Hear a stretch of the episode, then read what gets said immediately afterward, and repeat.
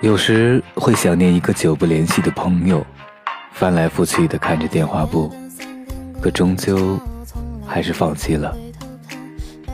时光变迁，再无交集，已经找不到一个可以联系的理由，因为不确定对方是不是也在想你，于是故作潇洒的说：“相见不如怀念。”其实我们只是害怕自己在对方心里。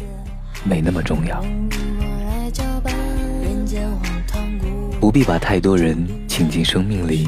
若他们走进不了你内心，就只会把你生命搅扰的拥挤不堪。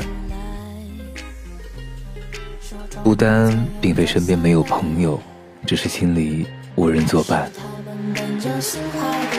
都市里遍地是热闹而孤寂的灵魂，来来往往的行人不过是命中的游客，越热闹。越冷清，生命无需过多陪衬，需要的仅是一种陪伴。凡尘修炼，而是在听闻谁能敌石川？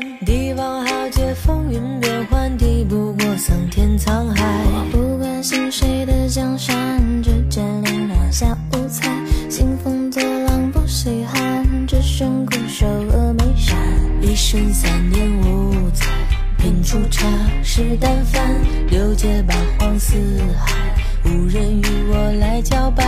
人间荒唐古怪，竹林外有书斋，你此地畅快，偏来这不是山之不来。